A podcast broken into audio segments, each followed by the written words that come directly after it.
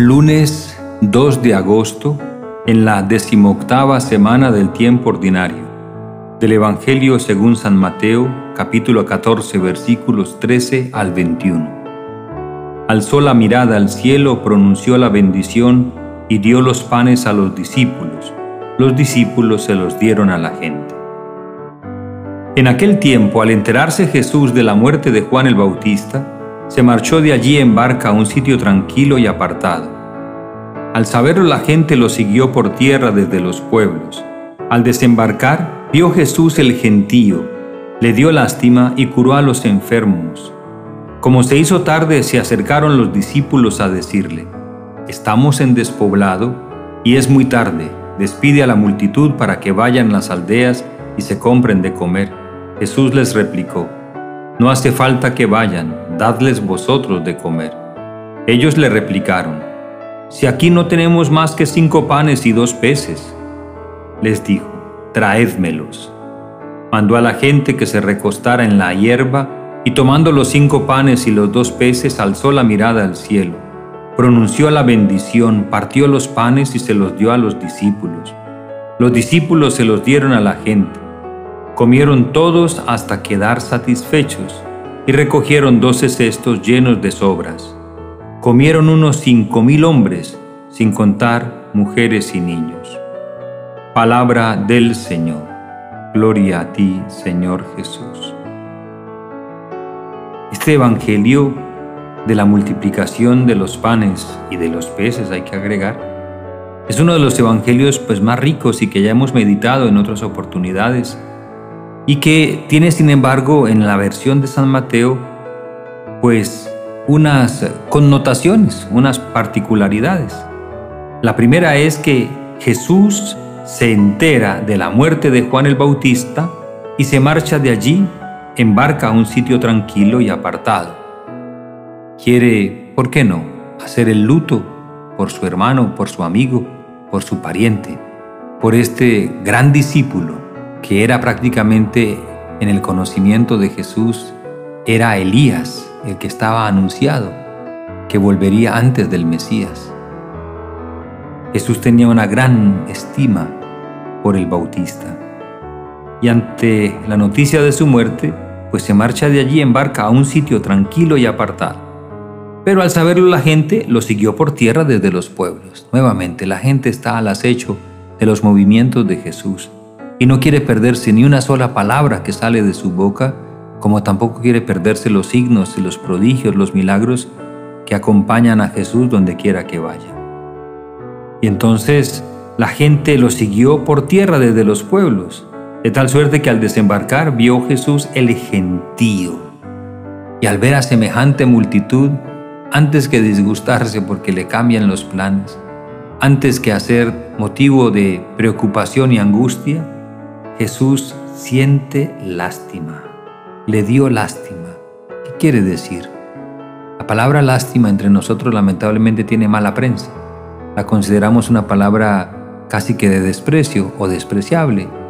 No pocas veces alguno dice, para tratar de ofender a otro, usted me lo que me da es lástima, le decimos quizá. O al contrario, decimos, no, si lo va a hacer por lástima, no, no me haga el favor entonces como si la lástima fuera algo malo, y en realidad no lo es, no lo es. Porque Jesús siente lástima por la gente. Y esa lástima significa que Jesús tiene compasión, se deja tocar el corazón por el sufrimiento de los otros. Jesús hace suyo los sufrimientos de los demás. Jesús se deja tocar por el sufrimiento de la humanidad.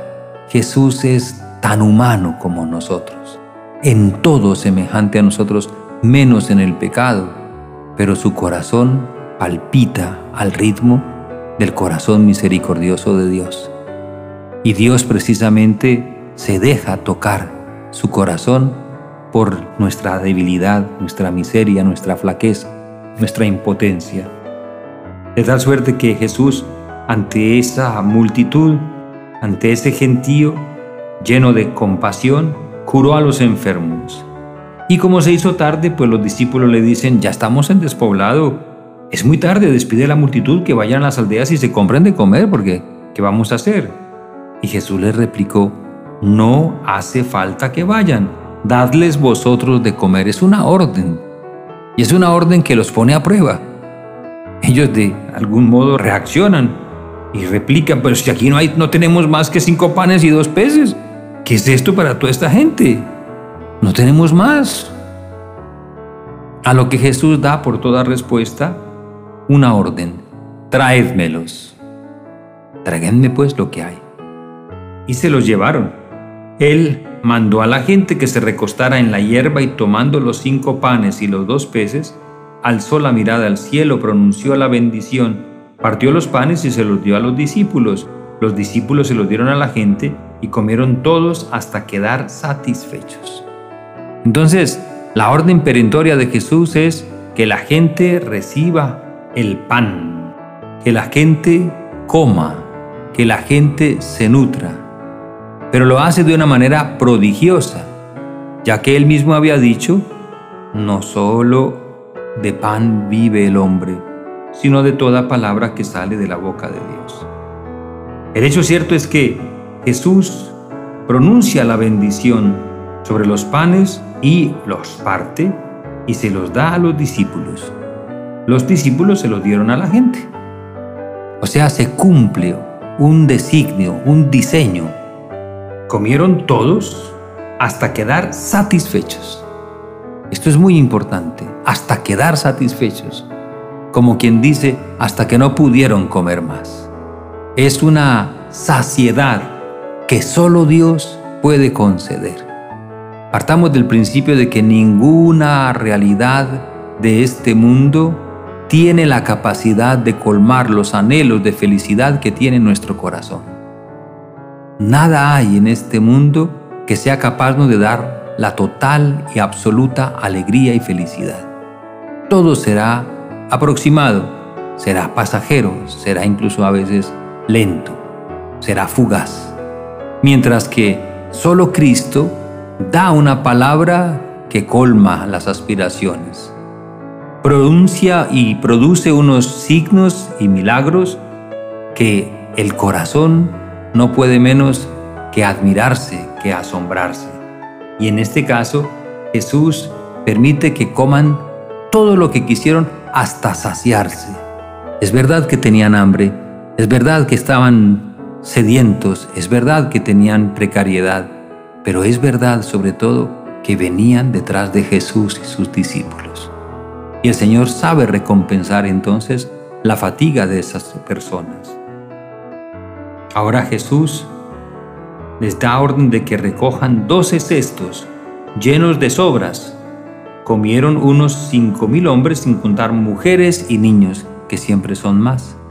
Así es que el Señor Jesús actúa este prodigio, este milagro, haciendo que tampoco se desperdicie nada recogieron doce cestos llenos de sobra. Aquí hay un tema de abundancia, de generosidad. Es el modo normal de proceder de Dios.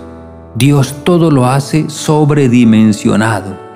Dios no hace nada a la medida, sino que Dios desborda la medida y el cálculo humano. Dios da muchísimo más de lo que nosotros estamos dispuestos a pedir. Dios desborda las exigencias de nuestro corazón. Y en eso Dios precisamente nos da, y es el único que nos puede dar, la perfecta felicidad. Hoy supliquemos a nuestro Señor la gracia de estar siempre sedientos de Él, de su palabra y del cumplimiento de su voluntad. Amén.